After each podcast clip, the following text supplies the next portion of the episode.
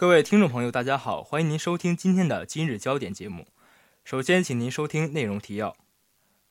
中俄舰艇离港实兵演练，美军机增加侦察概率；波黑地区洪灾致大量地雷出土，严重威胁民众安全；中俄签署三十年天然气供应协议，总价值四千亿美元；越南承诺赔偿中国受损企业，将采取减税、免税等措施。接下来，请您收听本次节目的详细内容。中俄舰艇离港实兵演练，美军机增加侦察频率。解放军报消息：二十二号，中俄海上联合二零一四演习正式打响，参演军舰将离港，开赴长江口以东的东海北部海域，开始为期三天的实兵演练。参演军舰将经过七小时左右的航渡，预计明天下午到达指定海域。到达后，首先将进行锚地防御的演练。海军军事学术研究所研究员张军社对《新京报》记者称，参演军舰在航渡过程中会进行一些防空、反潜等科目演练，但这种演练均以单舰为主，不会以编队形式进行。另外，中方海军航空兵某团八架飞豹战机将主要扮演蓝军，已全部准备就绪，随时可投入战斗。如外国飞机抵近演习地域侦察，将果断采取外逼、驱离，保证演习正常进行。据解放军报。这支部队是解放军首个装备歼轰七战机的建制团，常年担负战备任务。此次军演，该团派出四批双机编队，共八架歼轰七飞机参加。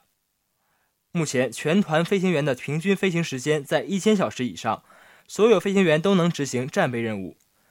据媒体报道，中俄军演开始后，太平洋上的美军也忙碌起来。消息称，美军平常一周一架侦察机进行四至八次的飞行。现在是一天两架飞机往返八次。本台记者王林报道：波黑地区洪灾致大量地雷出土，严重威胁民众安全。据美国有线电视新闻网 CNN 五月二十一号报道，数日来的洪灾致巴尔干半岛的波斯尼亚和黑塞哥维那地区损失惨重，经济损失近十亿欧元，大量居民被迫离开家园。已致近三十五人死亡的洪灾被波斯尼亚总统伊德特贝戈维奇称为自波黑战争来该国面临的最大危机。波斯尼亚北部很多村落都受到洪灾的侵害，部分河堤被冲毁，局部地区水深可达两到三米。同时，洪灾导致波斯尼亚战争期间被埋下的地雷暴露至地表，对民众生活产生了严重威胁。二十日，伊泽特贝戈维奇在接受 CNN 采访时表示，政府现在无法估计地雷的情况。但可以肯定的是，排雷工作在有效进行。因洪流影响，大量地雷警告标志被毁坏。同时，伊泽特贝戈维奇表扬了波政府武装部队全力营救受困民众的行动。据悉，三千余人被直升机带离洪灾现场，三万人被安全撤离。在危机面前，人道主义精神超越国界，民众互相帮助，共同渡过难关。伊泽特贝戈维奇称，实习编译藏诗杰，审稿聂鲁宾。本台记者段诗哲：中俄签署三十年天然气供应协议，总价值四千亿美元。新华社消息，五月二十一号，在中国国家主席习近平和俄罗斯总统普京的见证下，中国石油天然气集团公司和俄罗斯天然气工业股份公司在上海签署了中俄东线供气购销合同，结束始于二零零四年的中俄天然气谈判马拉松。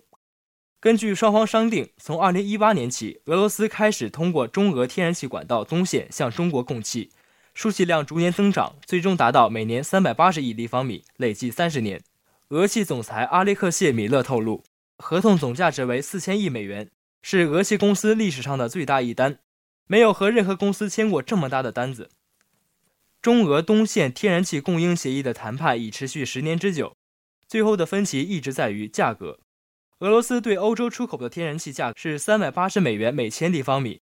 俄罗斯方面表示，因为远东地区气候条件恶劣，管道运输成本较高，所以对中国供气的价格期望高于对欧洲出口价格。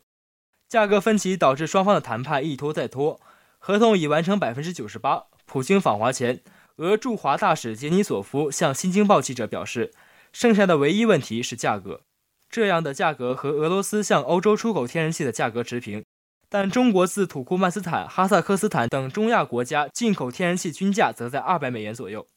本台记者张宁倩。越南承诺赔偿中国受损企业，将采取减税、免税等措施。中国日报消息，五月二十一号，越南总理阮晋勇要求紧急补偿在越南反华暴乱中受影响的企业。按照越南总理阮晋勇的要求，在越南河静、平阳、同奈省过激反华游行中受到影响的企业，将可以免减缓交各类税费，并可以得到其他补偿。当地时间二十一号上午，越南总理阮晋勇就帮助补偿受暴乱影响的各企业克服损失，早日恢复生产经营，与相关部委、各省市的领导召开会议。政府办公厅随后发出通告，根据越南总理阮晋勇表示。各省市人民委员会必须选派干部直接与受影响企业接触，切实掌握情况，同时立即对外公布部分交接环节，解决与行政手续相关的问题，尤其是帮助企业核对确认受损财产的价值。此外，如果相关档案材料和证明遗失，各机关可根据企业和善后部门达成的协议来实施补偿措施。越南财政部指示保险部门迅速评估受损企业的损失。按照从简从快的手续落实赔偿，在确认损失属于保险赔偿范围和对象时，提前发放赔偿款。税务机关和海关根据受影响企业实际损失，可延缓这些企业缴税期限，延缓时限最长两年。对缓交的受损企业不做处罚。本台记者张宁倩，今天的节目就为您播送到这里。导播宋涵，编辑张宁倩，播音赵林熙。接下来欢迎您收听本台的其他节目。